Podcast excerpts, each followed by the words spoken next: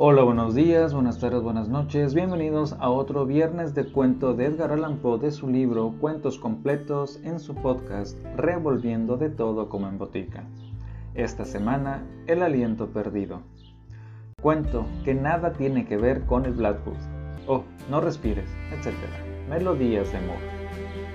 La desdicha más manifiesta cede finalmente ante el incansable coraje de un espíritu filosófico así como la ciudad más inexpugnable ante la incesante vigilancia de su enemigo.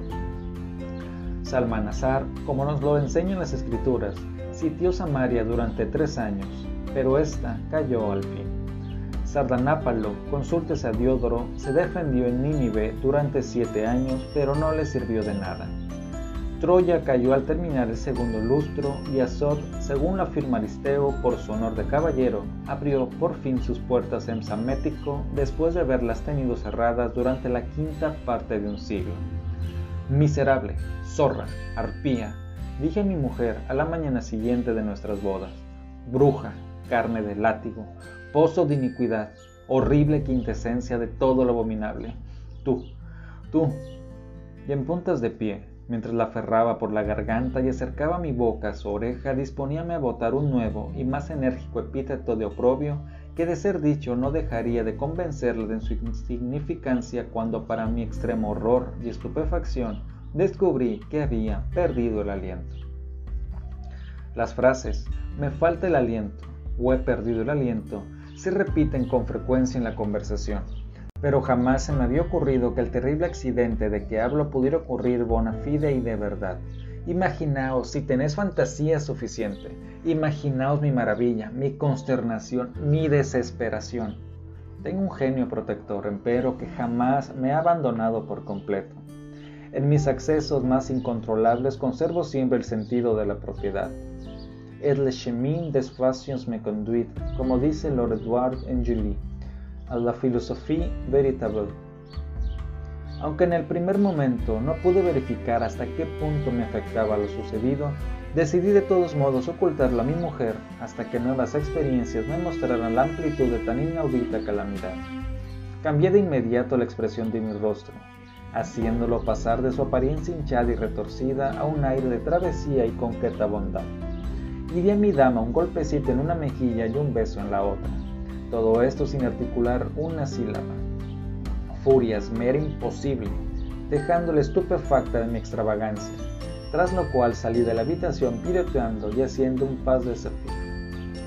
Contempladme ahora, encerrada en mi boudoir privado, terrible ejemplo de las tristes consecuencias que se derivan de la irascibilidad, vivo, pero con todas las características de la muerte, muerto, con todas las propensiones de los vivos una verdadera anomalía sobre la Tierra, perfectamente tranquilo y no obstante, sin aliento. Sí, sin aliento.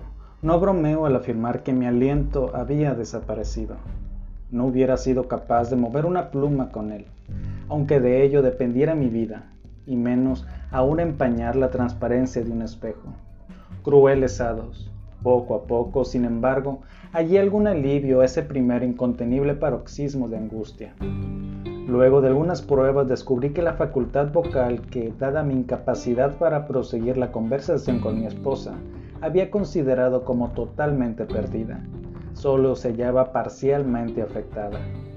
Noté también que si en aquella interesante crisis hubiera bajado mi voz a un tono profundamente gutural, habría podido continuar comunicándole mis sentimientos.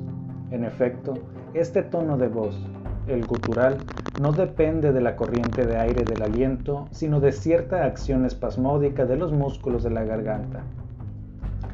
Dejándome caer en una silla, permanecí algún tiempo sumido en meditación. Ni qué decir que mis reflexiones distaban de ser consoladoras. Mil vagas y lacrimosas fantasías se posesionaban de mi alma, y la idea del suicidio llegó a cruzar por mi mente. Pero la perversidad de la naturaleza humana se caracteriza por rechazar lo obvio y lo fácil, prefiriendo lo distante y lo equívoco. Me estremecía, pues, al pensar en el suicidio como en la más terrible de las atrocidades, mientras mi gato ronroneaba con todas sus fuerzas sobre la alfombra y el perro de agua suspiraba fatigosamente bajo la mesa, jactándose ambos de la fuerza de sus pulmones y burlándose con toda evidencia de mi incapacidad respiratoria. Oprimido por un mar de vagos temores y esperanzas, oí finalmente los pasos de mi mujer que bajaba la escalera. Seguro de su ausencia, volví con el corazón palpitante a la escena de mi desastre. Cerrando cuidadosamente la puerta, inicié una minuciosa búsqueda. Era posible que el objeto de mis afanes estuviera escondido en algún sombrío rincón o agazapado en algún armario o cajón. Podía tener quizá una forma tangible o vaporosa. La mayoría de los filósofos son muy poco filosóficos sobre diversos puntos de la filosofía. Empero, en su Mandeville, William Goodwin sostiene que las cosas invisibles son las únicas realidades, y se admitirá que esto merece tenerse en cuenta. Me agradaría que el lector sensato reflexionara antes de pensar que tales aseveraciones exceden lo absurdo. Se recordará que Anaxágoras sostenía que la nieve era negra, y desde este episodio estoy convencido de que tenía razón. Larga y cuidadosamente seguí buscando, pero la despreciable recompensa de tanta industria y perseverancia resultó ser tan solo una dentadura postiza, un par de caderillas, un ojo y cantidad de billets dirigidos por Mr. Aliento Largo a mi esposa. Aprovecho para hacer notar que esta confirmación de la parcialidad de mi esposa hacia Mr. Aliento Largo me preocupaba muy poco. El hecho es que Mr. Faltaliento admirar a alguien tan distinto de mí era un mal tan natural como necesario. Bien sabido es que posee una apariencia corpulenta y robusta, pero que mi estatura está por debajo de lo normal. No hay que maravillarse, pues, de que la delgadez como de palo de mi conocido y su estatura que se ha vuelto proverbial mereciera la más natural de las admiraciones por parte de Mrs. Faltaliento. Pero volvamos a nuestro tema. Como he dicho, mis esfuerzos resultaron inútiles. Vanamente revisé armario tras armario, cajón tras cajón, hueco tras hueco. Hubo un momento en que me sentí casi seguro de mi presa, cuando el revolver en una caja de tocador volqué accidentalmente una botella de aceite de arcángeles de Gradien que como perfume agradable me tomó la libertad de recomendar. Con el corazón lleno de pena me volví a mi boudoir a fin de discurrir algún método que burlara la astucia de mi esposa. Necesitaba ganar tiempo para completar mis preparativos de viaje, pues estaba dispuesto a abandonar el país. En una nación extranjera, desconocido, tenía algunas probabilidades de ocultar mi desdichada calamidad, calamidad aún más propia que la miseria para privarme de la estimación general y provocar con mi miserable persona la bien merecida indignación de los virtuosos y los felices. No vacilé mucho tiempo. Como estaba dotado de una natural aptitud, me aprendí íntegramente de memoria la tragedia de Metamora. Había recordado felizmente que en este drama, o por lo menos en las partes correspondientes a su héroe, los tonos de voz que había perdido eran completamente innecesarios, pues todo el recitado debía hacerse con una profunda voz gutural. Practiqué algún tiempo mi texto en los bordes de un concurrido pantano, aunque sin acudir a procedimientos similares a los de Demóstenes, aunque sin acudir a procedimientos similares a los de Demóstenes, sino a un método absoluta y especialmente mío. Así, eficazmente armado, decidí hacer creer a mi esposa que me había apasionado súbitamente por el teatro. Tuve un éxito que puede considerarse milagroso.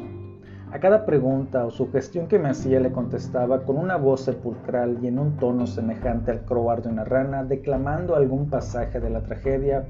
Por lo demás, no tardé en observar con grandísimo placer que dichos pasajes se aplicaban igualmente bien a cualquier tema.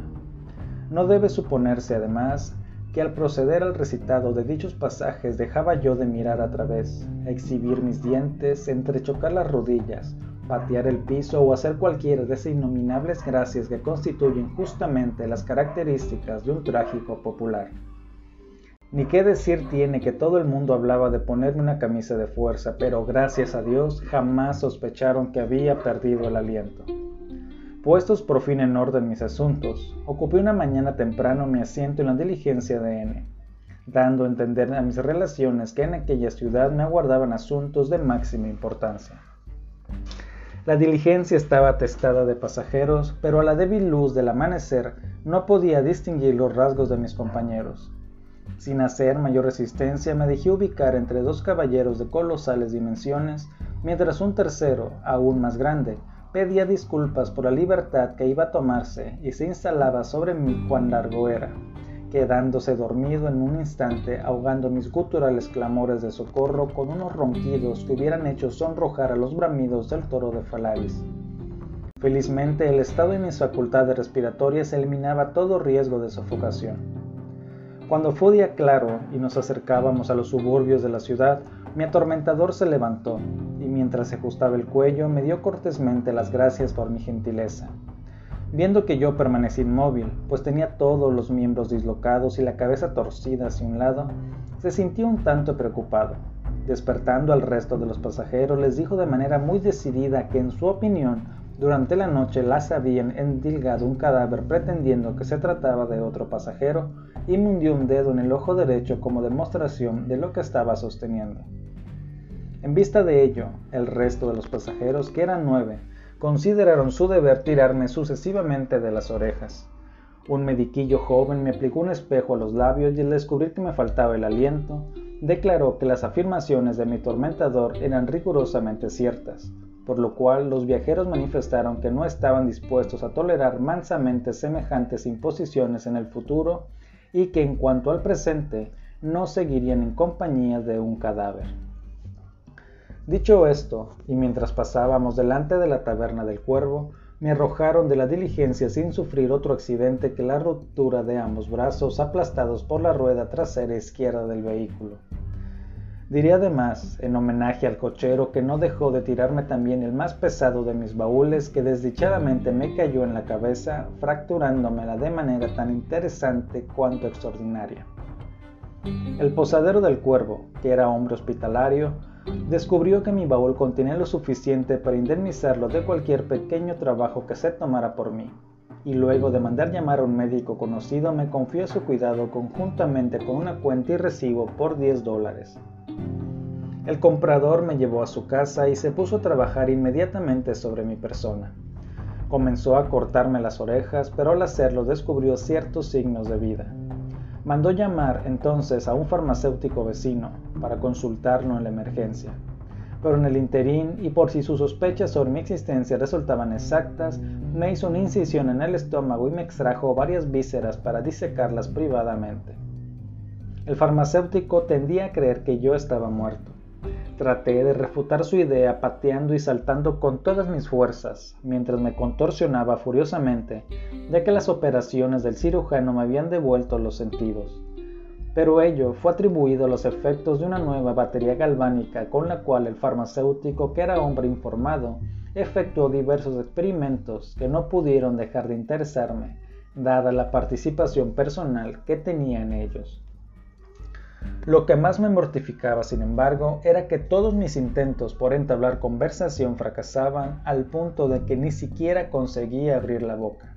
Imposible contestar, pues, a ciertas ingeniosas pero fantásticas teorías que bajo otras circunstancias mis detallados conocimientos de la patología hipocrática me habrían permitido refutar fácilmente. Dado que le era imposible llegar a una conclusión el cirujano decidió dejarme en paz hasta un nuevo examen. Fui llevado a una bujardilla y luego que la esposa del médico me hubo vestido con calzoncillos y calcetines, su marido me ató las manos y me sujetó las mandíbulas con un pañuelo, cerrando la puerta por fuera antes de irse a cenar y que dejándome entregado al silencio y a la meditación. Descubrí entonces con inmenso deleite que de no haber tenido atada la boca con el pañuelo hubiese podido hablar. Consolándome con esta reflexión, me puse a repetir mentalmente algunos pasajes de la omnipresencia de la divinidad como era mi costumbre antes de entregarme al sueño. Pero en ese momento, dos gatos de voraz y vituperable aspecto entraron por un agujero de la pared, saltaron con una pirueta a la catalana y cayeron uno enfrente a otro sobre mi cara, entregándose a una indecorosa contienda por la fútil posesión de mi nariz así como la pérdida de sus orejas sirvió para elevar al trono a Ciro, el mago de Persia, y la mutilación de su nariz dio a Zópiro la posesión de Babilonia, Así la pérdida de unas pocas onzas de mi cara sirvió para la salvación de mi cuerpo. Exasperado por el dolor y ardiendo de indignación, hice saltar de golpe las cuerdas y el vendaje. Corrí por la habitación lanzando una mirada de desprecio a los beligerantes y luego de abrir la ventana ante su horror y desencanto, me precipité por ella con gran destreza. El ladrón de caminos W, al cual me parecía muchísimo, era llevado en ese momento desde la ciudad al cadarzo erigido en los suburbios para su ejecución. Su extrema debilidad y el largo tiempo que llevaba enfermo le habían valido el privilegio de que no lo ataran. Vestido con las ropas de los condenados a muerte, que se parecían mucho a las mías, yacía tendido en el fondo del carro del verdugo, carro que pasaba justamente bajo las ventanas del cirujano en momentos en que yo salía por la ventana, sin otra custodia que el carrero que iba dormido y dos reclutas del 6 de infantería que estaban borrachos. Para mi mala suerte, caí de pie en el vehículo. W, que era hombre astuto, percibió al instante su oportunidad Dando un salto, se dejó caer del carro y metiéndose por una calleja se perdió de vista en un guiñar de ojos. Sobresaltados por el ruido, los reclutas no pudieron darse cuenta del cambio producido, pero al ver a un hombre semejante en todo el villano, que se erguía en el carro frente a ellos, supusieron que el miserable, es decir, W, trataba de escapar, y luego de comunicarse el uno al otro esta opinión, bebieron sendos tragos y me derribaron a culatazos con los mosquetes. No tardamos mucho en llegar a nuestro destino. Por supuesto, nada podía yo decir en mi defensa. Era inevitable que me ahorcaran. Me resigné con un estado de ánimo entre estúpido y sarcástico. Había en mí muy poco de cínico, pero tenía todos los sentimientos de un perro. Entretanto, el verdugo me ajustaba el dogal al cuello, la trampa cayó. Me abstengo de describir mis sensaciones en el patíbulo, aunque indudablemente podría hablar con conocimiento de causa y se trata de un tema sobre el cual no se ha dicho aún nada correcto. La verdad es que para escribir al respecto conviene haber sido ahorcado previamente. Todo autor debería limitarse a las cuestiones que conoce por experiencia. Así, Marco Antonio compuso un tratado sobre la borrachera. Mencionaré empero que no perecí. Mi cuerpo estaba suspendido, pero aquello no podía suspender mi aliento de no haber sido por el nudo debajo de la oreja izquierda que me daba la impresión de un corbatín militar, me atrevería a afirmar que no sentía mayores molestias. En cuanto a la sacudida que recibió mi cuello al caer desde la trampa, sirvió meramente para enderezarme la cabeza que me ladeara el gordo caballero de la diligencia. Tenía buenas razones, empero, para compensar lo mejor posible las molestias que se había tomado la muchedumbre presente. Mis convulsiones, según opinión general, fueron extraordinarias. Imposible hubiera sido sobrepasar mis espasmos. El populacho pedía bis. Varios caballeros se desmayaron y multitud de damas fueron llevadas a sus casas con ataques de nervios. Pinsick aprovechó la oportunidad para retocar, basándose en croquis tomado en ese momento, su admirable pintura de Marcias desollado vivo. Cuando hube proporcionado diversión suficiente, se consideró llegado el momento de descolgar mi cuerpo del patíbulo, sobre todo porque entre tanto el verdadero culpable había sido descubierto y capturado, hecho del que por desgracia no llegué a enterarme. Como es natural, lo ocurrido me valió simpatías generales, y como nadie reclamó mi cadáver, se ordenó que fuera enterrado en una bóveda pública. Allí, después de un plazo conveniente, fui depositado. Marchóse el sepulturero y me quedé solo. En aquel momento, un verso del malcontento de Marston. La muerte es un buen muchacho y tiene casa abierta. Me pareció tan palpable mentira. Arranqué sin embargo la tapa de mi ataúd y salí de él. El lugar estaba espantosamente húmedo y era muy lóbrego, al punto en que me sentía asaltado por Enui. Para divertirme me abrí paso entre los numerosos ataúdes allí colocados. Los bajé al suelo uno por uno y arrancándoles la tapa, me perdí en meditaciones sobre la mortalidad que encerraban. Este, monologué tropezando con un cadáver hinchado y abotagado, ha sido sin duda un infeliz, un hombre desdichado en toda la extensión de la palabra. Le tocó en vida la terrible suerte de anadear en vez de caminar, de abrirse camino como un elefante y no como un ser humano, como un rinoceronte y no como un hombre. Sus tentativas para avanzar resultaban inútiles y sus movimientos giratorios terminaban en rotundos fracasos. Al dar un paso adelante, su desgracia consistía en dar dos a la derecha y tres a la izquierda. Sus estudios se vieron limitados a la poesía de Kraft. No tuvo idea de la maravilla de una pirueta. Para él, un pas de papillón era solo una concepción abstracta. Jamás ascendió a lo alto de una colina. Nunca, desde un campanario, contempló el esplendor de una metrópolis. El calor era su mortal enemigo. Durante la canícula, sus días eran días de can. Soñaba con llamas y sofocaciones. En una montaña sobre otra, el pelión sobre la osa. Soñaba con llamas y sofocaciones, con una montaña sobre otra, el pelión sobre el osa. Le faltaba el aliento, para decirle en una palabra, sí, le faltaba el aliento. Consideraba una extravagancia tocar instrumentos de viento. Fue el inventor de los abanicos automáticos, de las mangueras de viento, de los ventiladores. Protegió a DuPont, el fabricante de fuelles, y murió miserablemente mientras intentaba fumar un cigarro. Siento profundo interés por su caso, pues simpatizo sinceramente con su suerte. Pero aquí, dije, extrayendo desdeñosamente de su receptáculo un cuerpo alto, flaco y extraño, cuya notable apariencia me produjo una sensación de desagradable familiaridad. Aquí hay un miserable indigno de conmiseración en esta tierra. Y diciendo así, para lograr una mejor vista de mi sujeto, lo agarré por la nariz, con el pulgar y el índice, obligándolo a sentarse en el suelo, y lo mantuve en esta forma mientras continuaba mi monólogo. Indigno, repetí, de conmiseración en esta tierra. ¿A quién se le ocurriría compadecer a una sombra? Por lo demás, ¿no ha tenido el pleno goce de las dichas propias de los mortales?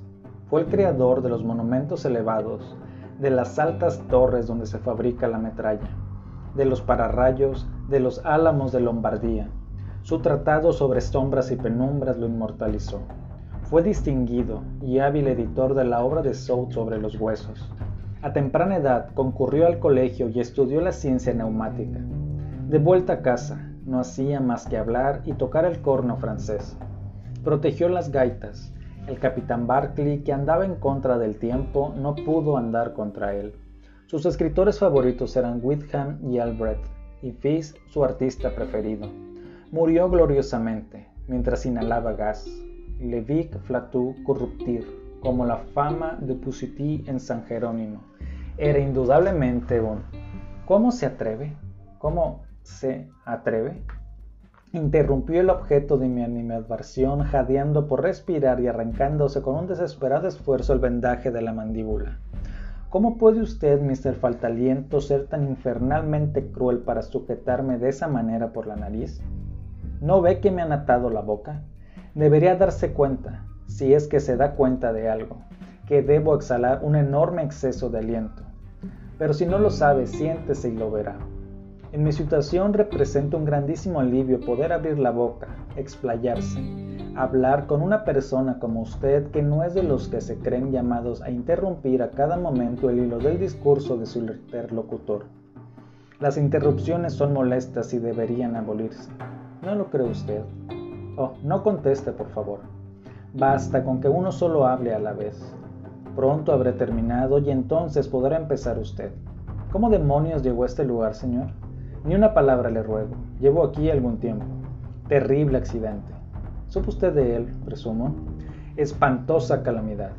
Mientras pasaba bajo sus ventanas, hace un tiempo, justamente en la época en que usted le dio por el teatro, cosa horrible.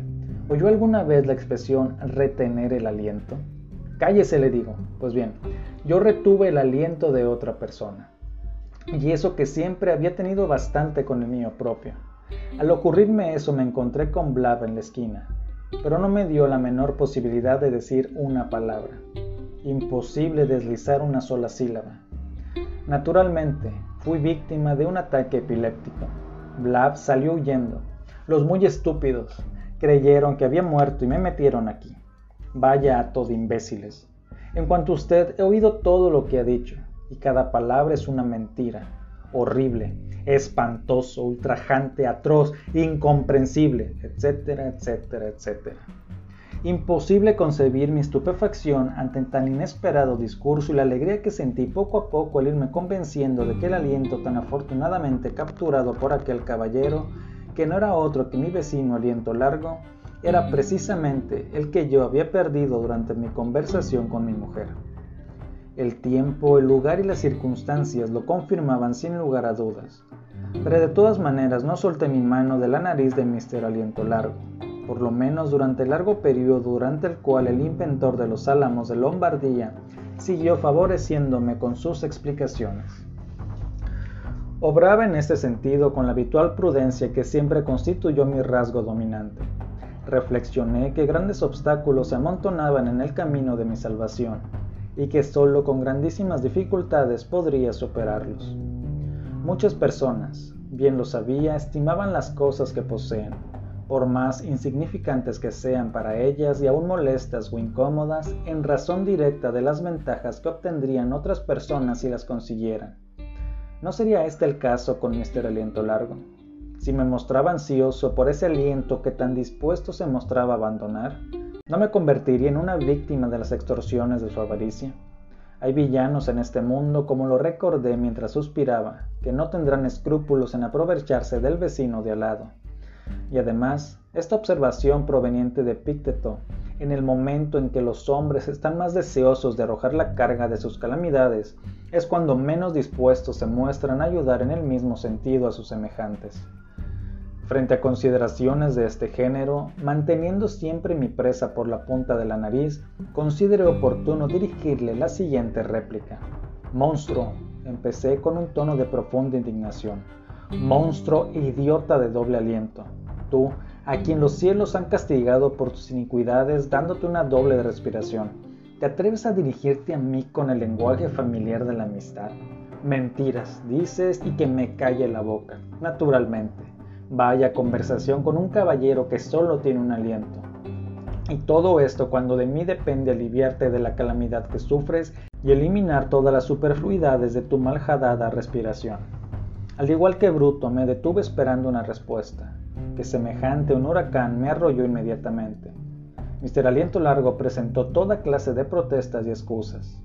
No había una sola cosa con la cual no se mostrara perfectamente de acuerdo y no dejé de sacar ventaja de cada una de sus concesiones. Arreglados los detalles preliminares, mi interlocutor procedió a devolverme mi respiración. Luego de examinarla cuidadosamente, le entregué un recibo. Comprendo que muchos me harán reproches por referirme tan brevemente a un negocio de tanta importancia. Se dirá que bien podía haber proporcionado minuciosos detalles de la operación gracias a la cual, y es muy cierto, podría arrojar nuevas luces sobre una interesantísima rama de las ciencias naturales. Lamento mucho no poder responder a esto. Solo me está permitido hacer una vaga alusión. Había circunstancias, pero después de pensarlo bien, me parece más seguro decir lo menos posible sobre tan delicado asunto. Circunstancias muy delicadas, repito que al mismo tiempo involucran a una tercera persona cuyo resentimiento no tengo el menor interés en padecer en este momento. No tardamos mucho después de aquella transacción en escaparnos de las mazmorras del sepulcro. Las fuerzas unidas de nuestras resucitadas voces fueron muy pronto oídas desde afuera. Tijeras, el director de un periódico centralista, aprovechó para publicar de nuevo su tratado sobre la naturaleza y origen de los sonidos subterráneos. Una réplica refutación respuesta justificación no tardó en aparecer en las columnas de un diario democrático. Abriéronse las puertas de la bóveda para liquidar la controversia, y la aparición de Mr. Aliento Largo y Mía probó ambas partes que estaban igualmente equivocadas. No puedo determinar estos detalles sobre algunos pasajes singulares de una vida bastante memorable, sin llamar otra vez la atención del lector acerca de los méritos de esa filosofía sin distinciones que sirve de seguro escudo contra los dardos de la calamidad que no alcanzan a verse, sentirse ni comprenderse. Está en el espíritu de esta sabiduría la creencia entre los antiguos hebreos de que las puertas del cielo se abrirían inevitablemente para aquel pecador o santo que con buenos pulmones y lleno de confianza vociferaba la palabra Amén. Y se halla también dentro del espíritu de esa sabiduría el que durante la gran plaga que asolaba Atenas y luego que se agotaron todos los medios para alejarla, Epiménides, como relata Laercio en su segundo libro sobre el filósofo, aconsejara la erección de un santuario y un templo al dios apropiado. Ese fue el cuento de esta semana, acompáñenme en la siguiente y recuerden que si me siguen en Spotify no duden en dejarme sus comentarios. Hasta la próxima semana.